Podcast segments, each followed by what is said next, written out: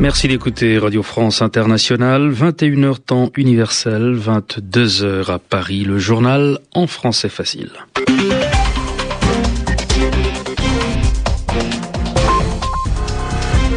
Kasongo Mwema Yamba Yamba avec Edmond Sadaka. Bonsoir. Bonsoir Kassongo, bonsoir à tous. Les forces libyennes avancent sur Ras Lanouf, le terminal pétrolier de l'Est libyen abandonné par les insurgés devant les bombardements intenses.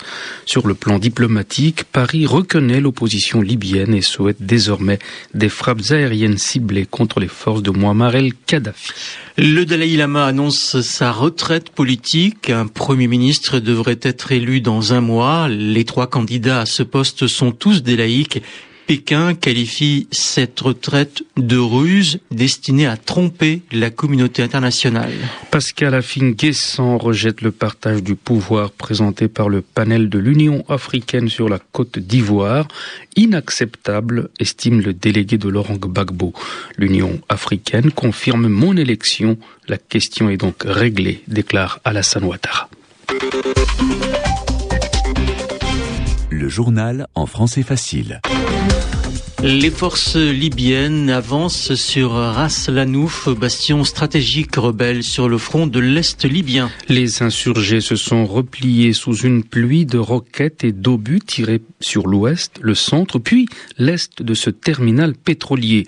Au moins quatre personnes ont été tuées et 35 autres blessées la ville de Zawiya, à 40 km à l'ouest de Tripoli, serait repassée sous le contrôle du régime. Sur le terrain diplomatique, Paris reconnaît l'opposition libyenne. La France, premier pays de l'Union européenne à reconnaître le Conseil de transition comme seul représentant légitime du peuple libyen, souhaite désormais des frappes aériennes ciblées contre les forces de Muammar el-Kadhafi. Le président Nicolas Sarkozy a l'intention de soumettre cette idée dans un plan global au sommet européen demain à Bruxelles. Un conseil où la création d'une zone d'exclusion aérienne au-dessus de la Libye sera au cœur des débats. Écoutez la position de Sergei Lavrov, le ministre russe des Affaires étrangères. Cela nécessitera probablement des informations plus précises et plus détaillées sur la manière dont les auteurs envisagent de mettre en œuvre ces propositions. Quel pays va se porter volontaire pour patrouiller dans les zones d'exclusion? Quels moyens seront déployés Comment l'usage de la force sera-t-il réglementé? Ce sont des questions très importantes parce qu'il s'agit de protéger au maximum les populations civiles. On sait que dans le passé, dans d'autres pays, ces populations civiles ont souffert lorsque des zones d'exclusion aériennes ont été imposées. Nous demandons instamment l'arrêt immédiat des violences. Nous estimons que toutes les parties doivent faire un pas l'une vers l'autre. Sergei Lavrov, le ministre russe des Affaires étrangères au micro d'Anastasia Bekio.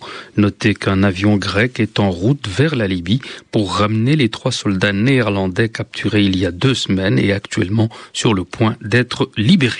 Hillary Clinton veut rencontrer des personnalités de l'opposition libyenne. La secrétaire d'État américaine a promis de les rencontrer aux États-Unis et au cours de sa visite la semaine prochaine en Égypte et en Tunisie pour son tout premier voyage dans ce pays depuis que leurs dirigeants ont été poussés à la sortie.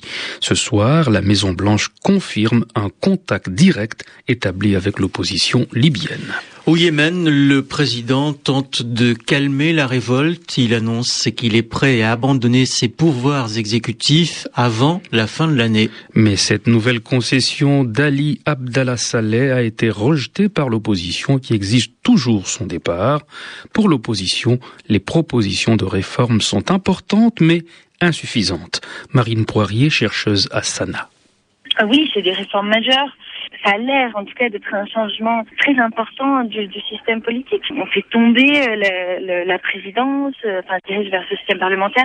On donne un vrai pouvoir euh, aux pouvoirs locaux. Le président a aussi annoncé une séparation des pouvoirs.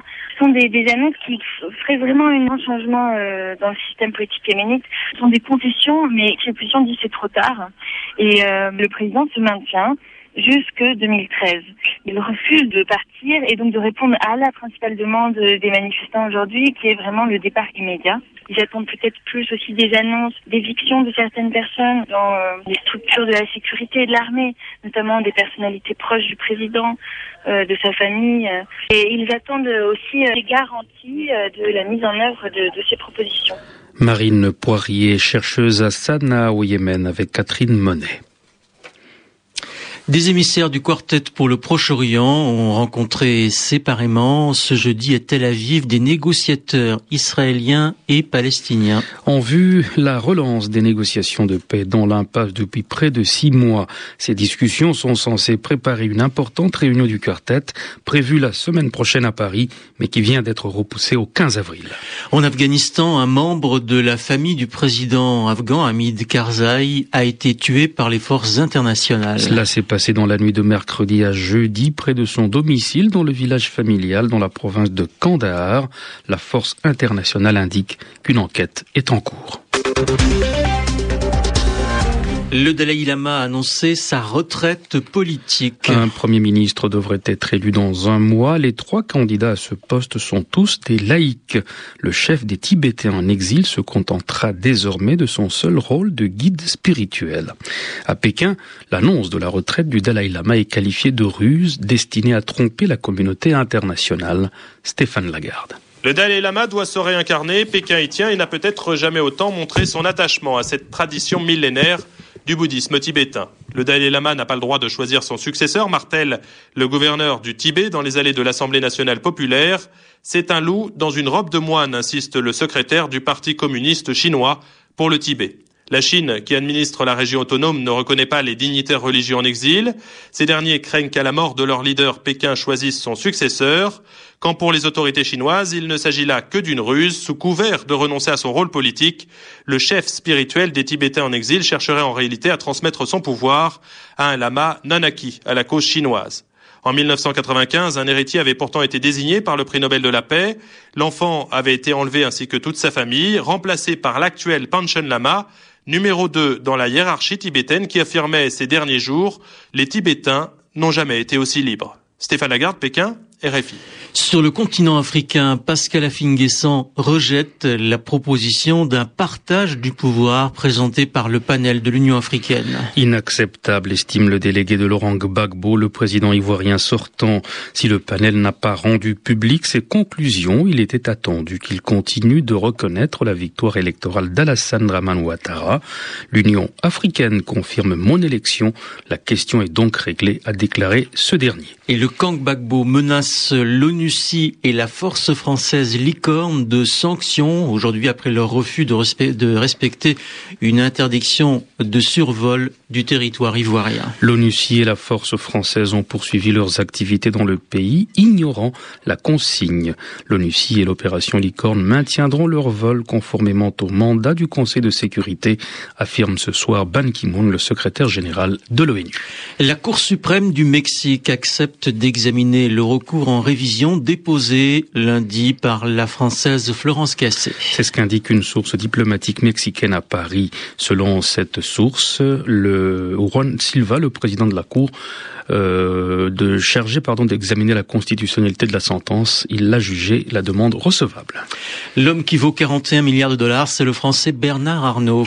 Oui, dans le dernier classement des grandes fortunes, il se présente en quatrième position. Nous allons écouter euh, Routier.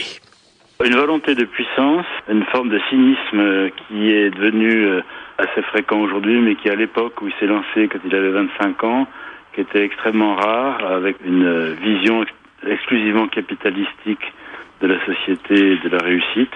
Il a eu cette vision euh, par anticipation d'un monde qui n'est mu que par l'argent et pour l'argent. Il se différencie des autres parce que c'est d'abord un industriel qui a réussi dans un secteur euh, extrêmement porteur, celui du luxe.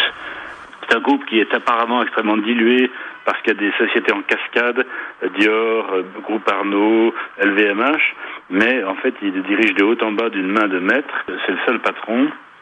Et ce qui se passe souvent, c'est qu'il fait racheter des entreprises, soit par LVMH, soit par sa société personnelle, en fonction des perspectives qu'il espère de ces, des sociétés qu'il rachète. Il est toujours à la limite de la légalité, mais euh, jamais il n'a franchi la ligne jaune. Eri Routier avec Myriam Berber.